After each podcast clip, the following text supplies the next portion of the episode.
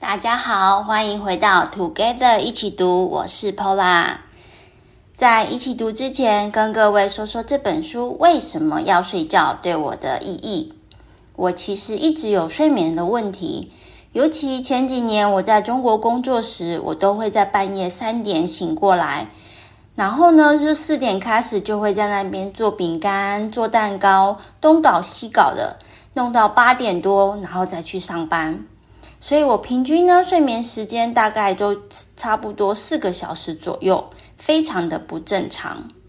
而在上一章节劝带大家一起读，我们知道睡眠对健康的重要性，我自己呢就深深的有感。因为当我睡不好或者是睡不够的时候，我呢就会很容易的不耐烦，而且会对某些食物异常的渴望，非常的不健康。有时候我就会忍不住嘴馋，很想吃巧克力，或者是像洋芋片这样的垃圾食物。每当吃完呢，我就会有罪恶感，我就会开始加强我的运动量，消耗我的卡路里。不知道你们有时候熬完夜会不会也跟我一样有这样的情况呢？呃，艾丽呢一直都知道我有睡眠的困扰。当时呢，她恰巧有个读书会，开始在读这本书，为什么要睡觉？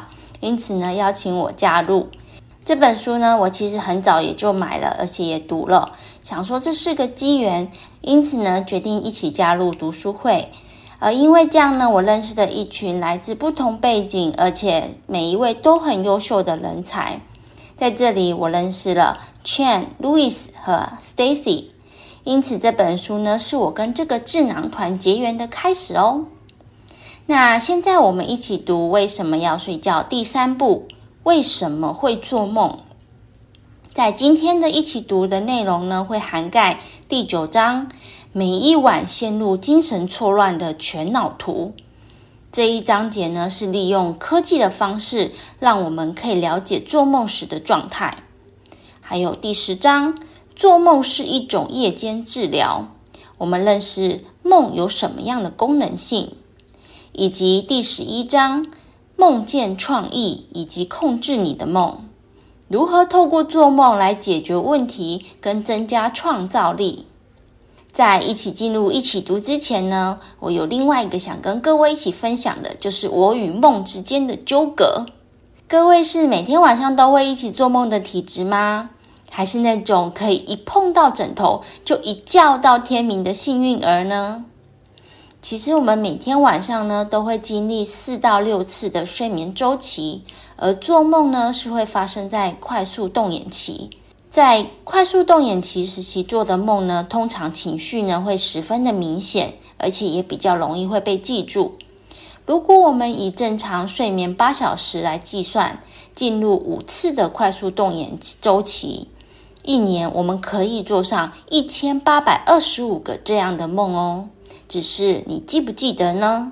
我自己呢，就是那种每天晚上做梦，而且基本上隔天起床后，我都还会依稀记得自己梦到了什么人，发生了什么事。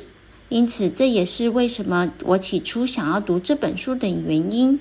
我想搞清楚睡觉到底是怎么一回事，做梦到底是好还是不好呢？那我们就一起开始进入第九章。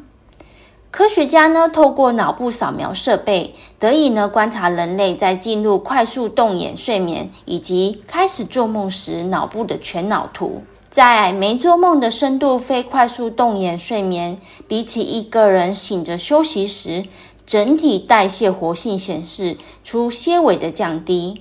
而当一个人在进入快速动眼睡眠并开始做梦时，发生了什么变化呢？在这时候，脑中有许多的区域在核磁共振扫描仪当中显示亮了起来，表示脑部活性急剧上升。尤其是控制情绪的四大区域，比醒着时还高百分之三十。因此，快速动眼睡眠状态具有下列的特征：视觉、运动、情绪。和自传式记忆相关的脑区会十分的活跃，而控制理性思考的区域呢，就会相对的比较不那么的活跃。在书中提到实验，利用核磁共振记录测验者睡觉时的大脑活跃状态，然后呢，清醒时再给实验者看一些图片，例如车子、男人、女人、花等物件，再侦测大脑的反应状态。若有明显的反应，就可以预测出实验者刚刚做梦是梦到什么物品。但呢，这个实验呢，只是能知道说梦到了什么，但无法细节化。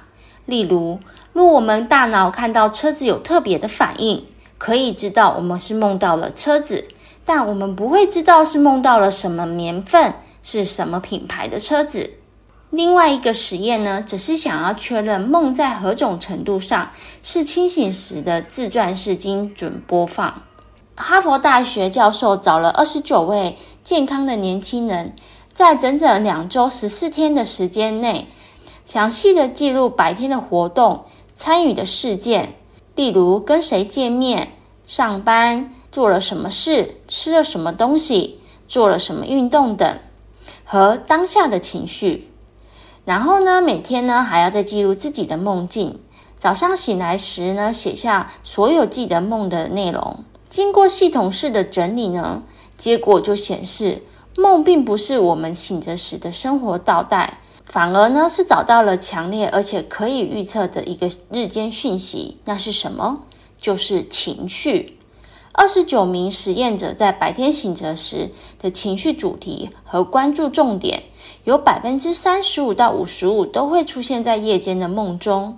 而透过这个实验，我们就可以知道。情绪是引发做梦的主要关键。接续第九章，我们进入第十章。做梦是一种夜间治疗。做梦是如何治疗我们的呢？梦的夜间治疗理论中，假定快速动眼睡眠时所做的梦会达到了两个关键的目标。第一个，睡眠呢会记住那些明显而且重要的经验细节。与寄存的知识去做整合，而放入自传式的记忆中。第二个，睡眠也会忘记，消除内心深处先前包裹在记忆外的痛苦情绪负荷。做梦状态会支持一种内省式的生命回顾，而达到疗愈的最终效果。但不是单纯的做梦就能疗愈，就能治愈，尤其是针对。精神疾病的病患，或者是重度忧郁患者，关键呢是要在快速动眼睡眠时期做梦，而且要是非常特定的梦。那什么是特定的梦呢？而就是要生动的梦见清醒创伤时的情绪主题和情感。而我们刚刚一直提到的自传式记忆，什么是自传式记忆呢？通常呢，我们每一个人关于自己过去的经验和事件的记忆，就叫做自传式记忆。它是属于一种情节式的记忆，它包含了更多的是自我经验的摄入。例如，我们可能还记得第一次的毕业旅行发生了什么特别的插曲，或者在我们很小的幼童时期，我们本该是没有记忆的。可是我们却还记得当时发生过的某个事件，这些在我们生命中的深刻经验。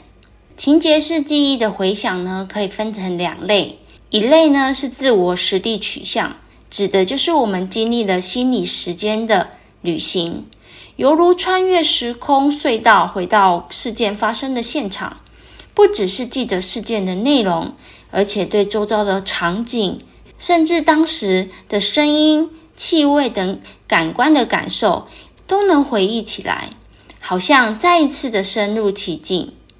而另外一种呢，则是观察者取向。这时，我们依然可以回想事件的内容、当时的场景，但此时的我变成是观察者的角度，在看当时发生事情的我。既然呢是以观察者的角度，就会有比较少的感官感受以及情绪记忆。通常呢，心理学家呢会利用这个作为心理治疗。对于回忆过去负面事件时，可以避免不断的反刍，而有机会可以产生新的角度的思考。在这一章节，我们得知精神创伤是可以治愈的，只要透过专业的方式和治疗方案。在现今的时下社会，其实，在看精神科医生是一件很正常的行为。不要因为过于保守的社会观念而压抑自己的情绪。若发现自己的睡眠有问题，而导致情绪失控，或者呢是情绪异常而导致睡眠有问题，都应该去找精神科门诊一下。这就像感冒发烧一样，是身体在给你的警讯，千万不要忽视。在最后一章，第十一章，梦见创意以及控制你的梦。在开门见山，我们就直接说，做梦的另外一个独到好处，就是智慧化讯息处理，可以启发创造力，提升解决问题的能力。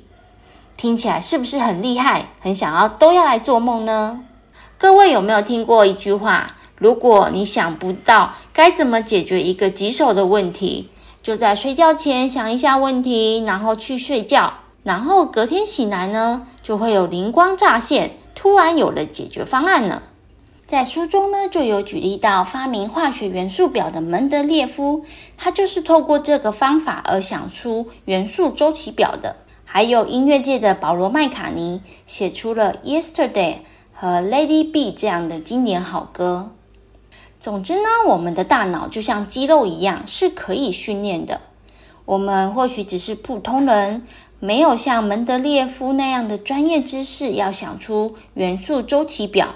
但工作中，我们难免都会遇到一些难题和任务，不知道该如何解决。我们也可以试试这样的方法，请大家可以记下来，有机会可以尝试一下。那我们应该怎么做呢？首先呢，要在清醒的时候给予某个解决问题的材料，然后再给予清醒状态和快速动眼做梦状态相同的时间，这样新的连结或解答就更容易在快速动眼做梦状态之后出现。什么意思呢？就是在清醒的时候呢，好好的认真仔细思考一下这个要解决问题的任务和难题。然后呢，就去睡觉，好好的睡一觉，这样子隔天醒来，是否就会有新的突破口？另外，再分享一个梦见创意的例子，不知道各位有没有这样的经验？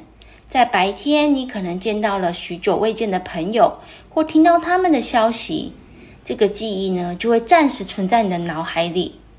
到了晚上，在你的某一段梦境中，他们就出现在其中一段。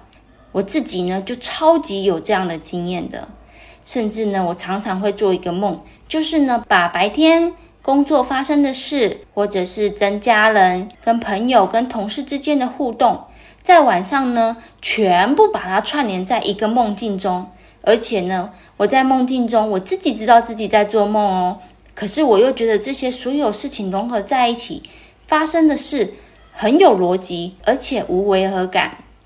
我的认知呢，是认为我的大脑就是在重组，并且在整理这些记忆，呃，跟潜意这个章节梦的功能相呼应的。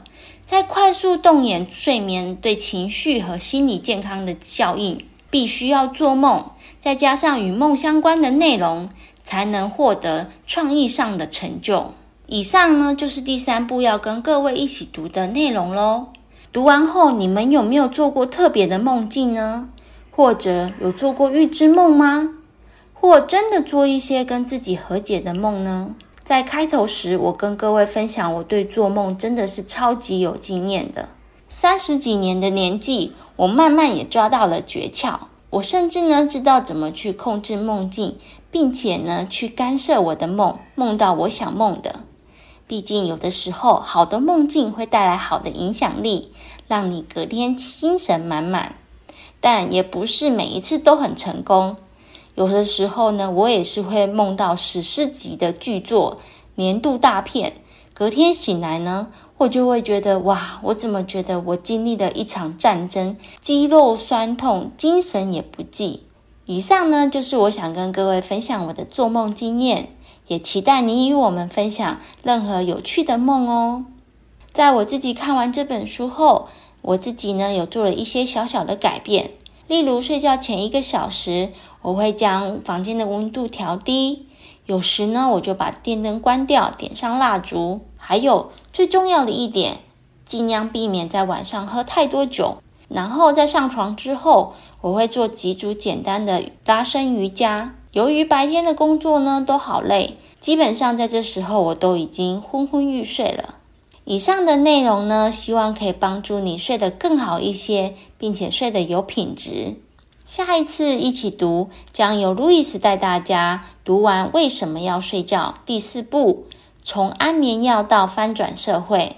最后，如果喜欢我们的节目，也请给我们五星好评，且推荐给你身边也喜欢阅读的朋友。也欢迎留言写下你对这集的想法与意见。祝大家有一个愉快美好的一天！Together 一起读，与你下次见。